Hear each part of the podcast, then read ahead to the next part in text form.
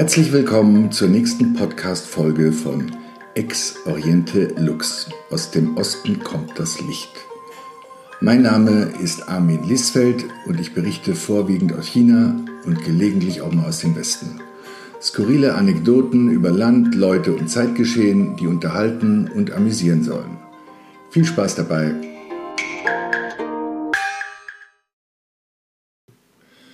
Amanda, als Schande geboren. Ja, ich möchte heute mal die Geschichte von Amanda erzählen, eine der berührendsten Begegnungen, die ich in China hatte. Amanda ist ähm, Albino und ähm, ja, ist somit anders als andere. Und ähm, anders sein ist in China einfach ähm, nicht, äh, nicht sehr populär. Also das habe ich in vielen Lebensbereichen gemerkt. Ja. Also gerade was Schönheitsideale anbelangt, sind die sehr straight. Sie haben ein Schönheitsideal und was davon abweicht, ähm, gilt ganz schnell als äh, hässlich, also sogar dunkler Teint.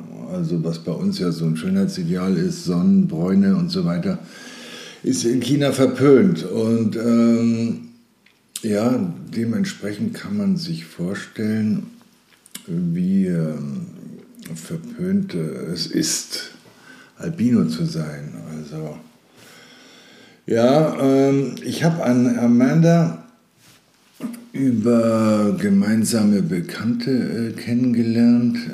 Ähm, die wussten, dass ich nach interessanten ähm, Biografien suche.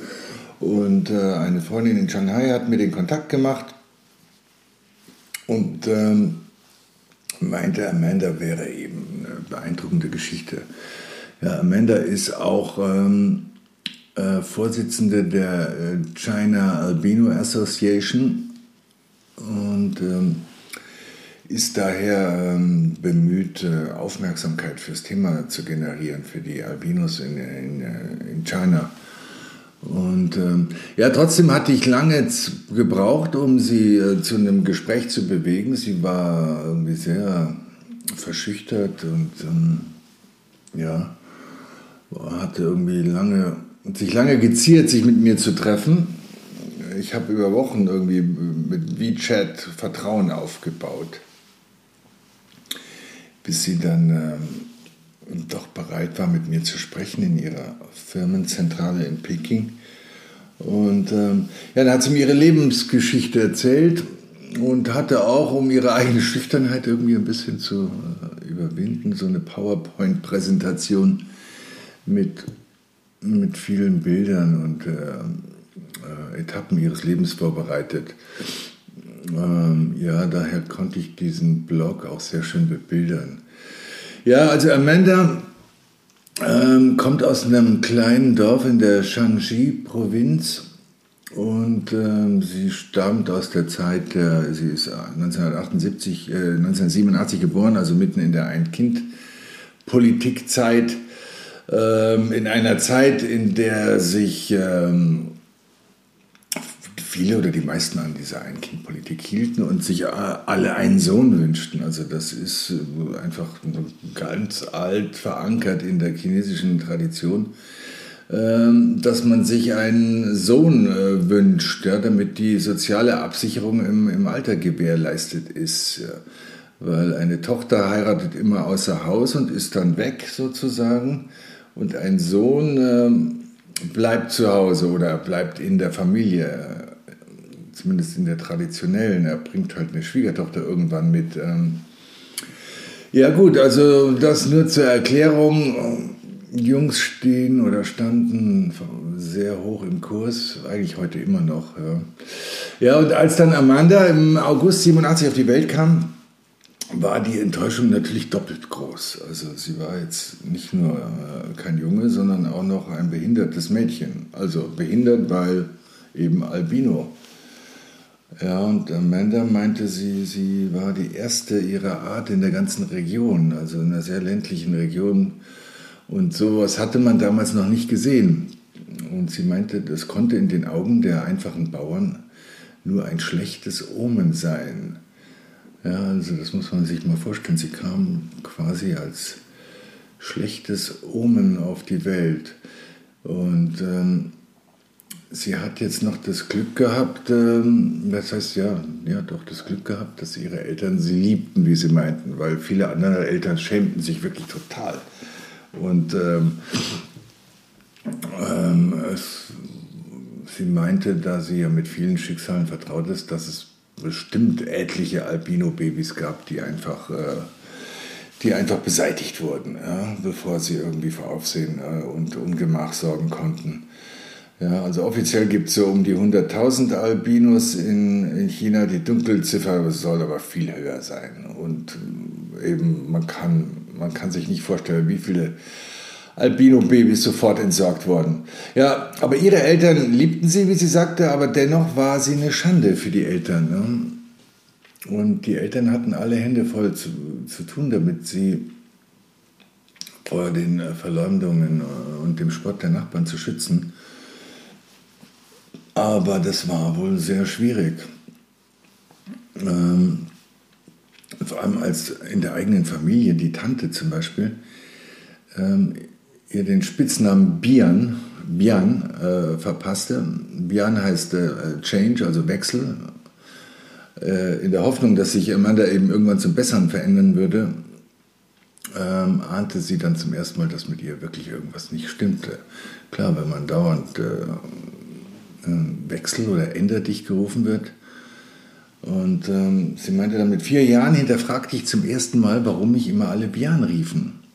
Warum wollten alle immer, dass ich anders werde? Und warum wurde ich immer ausgelacht und beschimpft? Und warum war ich nicht richtig, so wie ich bin? Ja, die kleine Amanda bekam keine richtige Antwort darauf. Und ähm, und die Eltern wussten sich nicht anders zu helfen, als vor diesen äh, ländlichen Anfeindungen in, in die Provinzhauptstadt, in die nächstgrößere nach Xi'an äh, zu ziehen, wo das Leben für ihr kleines Sorgenkind etwas leichter sein sollte. Also in Großstädten haben es äh, Menschen äh, einfach, die anders sind. Das ist dort genauso wie hier, auch wenn es in China, auch in Großstädten immer noch nicht äh, so läuft wie bei uns, aber zumindest werden sie nicht angespuckt und mit dem Finger auf sie gezeigt. Ähm, aber Albinos werden in China generell einfach wie, wie ähm, Behinderte behandelt. Und also es gibt viele Fälle auch, wo solche Kinder zur Adoption freigegeben wurden. Es gibt einige ähm, Geschichten auch in den Medien, auch im Fernsehen, wo Al chinesische Albino-Kinder dann in äh, europäischen oder amerikanischen Familien landeten. Ja, es ist tragisch. Aber zumindest haben sie es in der Stadt leichter als auf dem Land. Ja. Trotzdem, aber, aber auch egal wo, vor allem auch in der Großstadt, äh, ist das so organisiert, dass ähm, Albino-Kinder ähm, normalerweise in Blindenschulen abgeschoben werden. Ja? Und ähm, jetzt hatte Amanda sich aber im Gegensatz zu vielen anderen, oder ja, oder ja, im Gegensatz, oder ich weiß es nicht so genau, vielleicht gibt es ja mehr wie sie.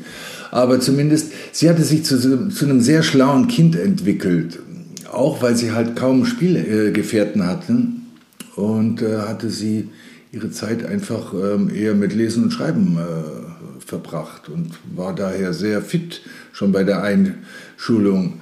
Und ähm, trotzdem wollte man sie in die Blindenschule äh, stecken. Ähm, einfach so die Argumentation, weil der Albinismus ähm, stets mit einer Sehschwäche einhergeht.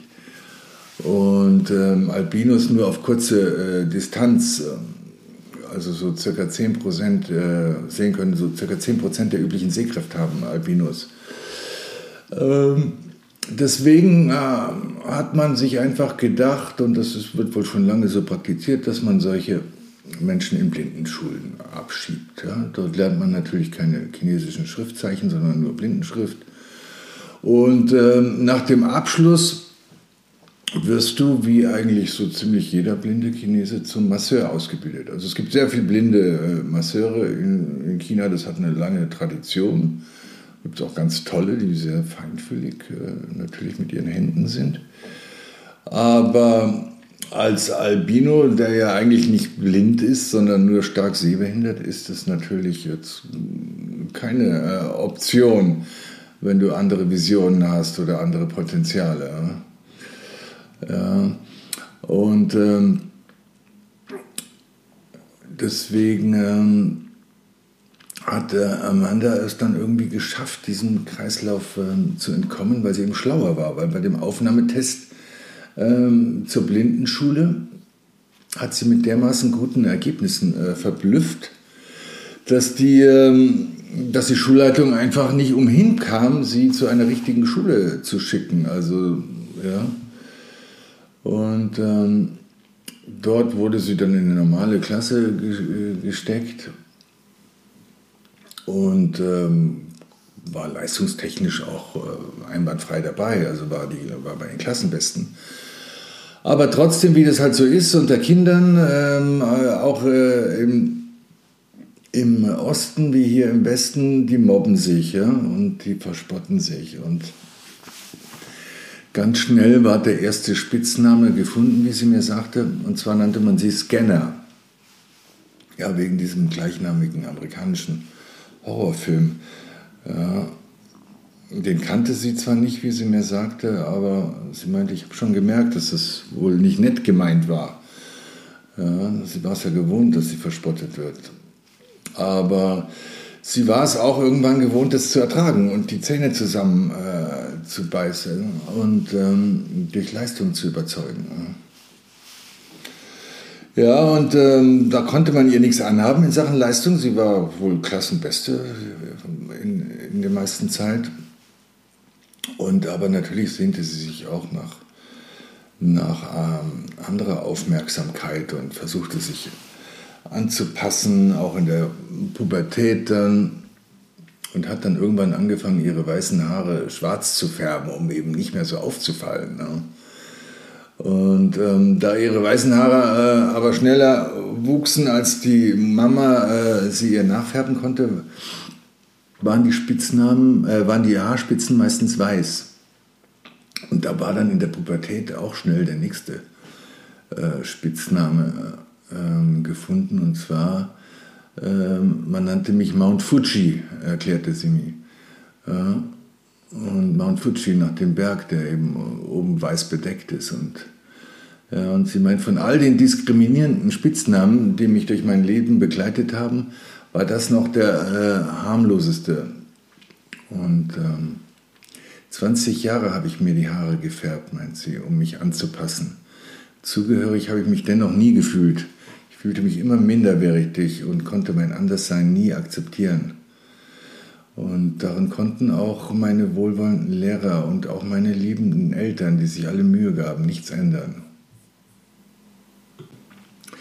Ja, so schlug sie sich durch ihre Jugend, ihre Pubertät ähm, mit all ihren Problemen. Mit Jungs natürlich kein, kein Thema, weil sie keine angeschaut hat. Da hat sie dann später auch ein paar tragische Erlebnisse gemacht, die wirklich ja, traumatisch sind. Ja, das war sehr auffüllend, alles, was sie mir erzählt hat. Ja, und äh, dieses Xian, also sie war in der Schule sehr gut und ist dann auch an die äh, Technische Universität gegangen in Xian. Äh, Technological University Xian nannte sich das. Ja, und sie hat äh, im Studiengang internationale Wirtschaft und Handel ähm, belegt und hat den mit Bravour abgeschlossen. Also sie war Jahrgangsbeste äh, unter den Studenten. Und ähm, trotzdem fand sie danach keinen Job in Xi'an. Also ihre Kommilitoninnen, allesamt schlechtere Zeugnisse, Abschlüsse als sie, kamen alle unter bei irgendwelchen Unternehmen im Ort. Ja. Und ähm, sie bekam keinen Job. Ja. Parallel wurde dann ihr Vater krank, sodass sie da eine Aufgabe hatte und sich um den Vater kümmerte. Und ähm, eine ganz schlimme Zeit wohl auch, wie sie mir erzählte. Also voller Zweifel und Depressionen und ja. Und ähm, als der Vater dann starb, hat sie dann endlich den Mut gehabt. Damals war sie 25 und meinte, sie hat dann aufgehört, ihre Haare zu färben, zu färben, äh, weil sie auch eingesehen hat, äh, dass es keinen Sinn macht, äh, sich künstlich anzupassen, um irgendwo dazu äh, zu wollen, wo man eh nie dazugehören kann. Ja, und sie meinte, die zwei schlimmen Jahre an der Seite des äh, sterbenden Vaters hätten ihr deutlich gemacht, dass es eben auch um anderes im, im Leben geht. Und ähm, ja, sie war wohl auch, sie hatte auch suizidale Gedanken und ja, sie hat auf jeden Fall dann den Mut gefasst und gesagt, ähm, ich muss diesen Ort verlassen und muss in die große Welt. Also Xi'an war eine kleine Stadt mit zwei, drei Millionen, was ja nichts ist in China. Und sie meinte, sie muss weiter raus und ähm, ähm, das könnte ihre Chance sein.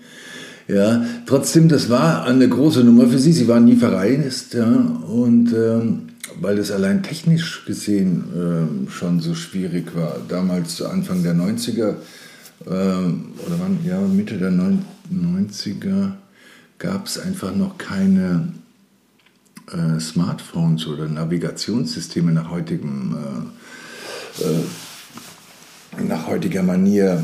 Und die Infrastruktur im, im China äh, war damals um die 2000er Wende noch vergleichsweise schlecht. Da hat das Land ja langsam erst aufgemacht. Und der große Boom hatte noch nicht eingesetzt. Also durchs Land reisen war durchaus noch abenteuerlich, wenn man sich jetzt keinen Flug leisten konnte wie Sie. Also man musste damals mit Bussen fahren. Diese, und diese Superschnellzüge, die heute eigentlich das ganze Land transportieren für ein Apfel und ein Ei, gab es auch noch nicht. Kurzum, sie musste mit Bussen Richtung äh, Wirtschaftsmetropole Shanghai reisen. Also Shanghai sollte es sein. Shanghai sah sie eine Möglichkeit, ähm, vielleicht trotz aller Abnormalität äh, ihren Weg zu machen und einfach durch ihre Leistung zu überzeugen. Trotzdem, ähm, sie konnte weder Landkarten noch ähm, kleingedruckte Busfahrpläne lesen. Ne? Also, und äh, eine normale Brille tat es auch nicht damals und sie hatte ein Teleskop im Gepäck. Also so ein wichtiges Teleskop, so, so ein Fernglas, äh, Fernrohr mit dem sie den Weg gefunden hat, von Busstation zu Busbahnhof und Landkarten lesen. Also es muss wohl wirklich abenteuerlich gewesen sein. Man kann sich das ja kaum vorstellen heute, aber ja. Ja, Amanda hat auf jeden Fall dann den Weg äh, gefunden nach Shanghai. Es war mühsam, und, ähm, aber es hat sich gelohnt, denn ähm, Amanda hat also Karriere gemacht, also hat durch ihre Leistung überzeugt. Ja, sie hat in drei großen Konzernen arbeiten dürfen, hat ihr Know-how bewiesen ja, und durfte beruflich sogar die USA bereisen und bis sie schließlich bei IBM in Peking unterkam. Und dort ähm, arbeitet sie jetzt, dort habe ich sie getroffen auch. Und sie hat mir erklärt, es ist einfach, es sei einfach angenehmer für ein ausländisches Unternehmen zu arbeiten, dann, denn da werde ich nicht nach meinem Äußeren, sondern nur nach meiner Leistung beurteilt. Ja, das muss man sich mal vorstellen. Das gibt es heute alles noch. Ja, und ähm, da Amanda eben so ein Paradebeispiel ist, oder was nicht Paradebeispiel, aber so ein super Beispiel, äh, wie man es trotz allem trotzdem schaffen kann, aus diesem Anderssein in China auszubrechen, dient sie vielen anderen Albinos als Vorbild und ist daher auch als Vorsitzende der China Albino Association ähm, gewählt worden und ist halt bemüht, Aufmerksamkeit ähm, fürs Thema zu generieren. Trotzdem war sie alles andere als routiniert in, meinem, in unserem Gespräch. Und sie war eigentlich auch alles andere als weiß oder blass, sondern eher schamrot. Ja, wir führten dann trotzdem ein langes und sehr berührendes Gespräch. Und äh, es flossen viele Tränen. Ja, ich hatte sie jetzt auch in Zeiten des Lockdowns nochmal am Telefon, wo sie von Peking zu ihren Eltern aufs Land, äh, zu ihrer Mutter aufs Land geflohen war. Ja, weil Social Distancing ist einfach nichts für sie. Sie war oft genug und lang genug alleine, wie sie mir erklärt. Deswegen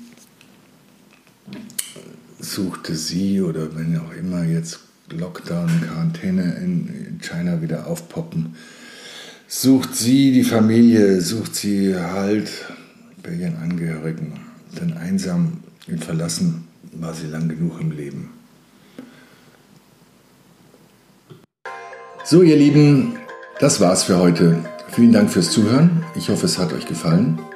Mein Podcast gibt's auch als Blog. Selber Titel Ex Oriente Lux. Zu finden auf meiner WordPress-Seite armin-liesfeld.com. Ich freue mich immer über Feedback und hoffe, ihr seid beim nächsten Mal wieder dabei. Bis dahin sage ich Sei Jan, alles Liebe, bleibt gesund und munter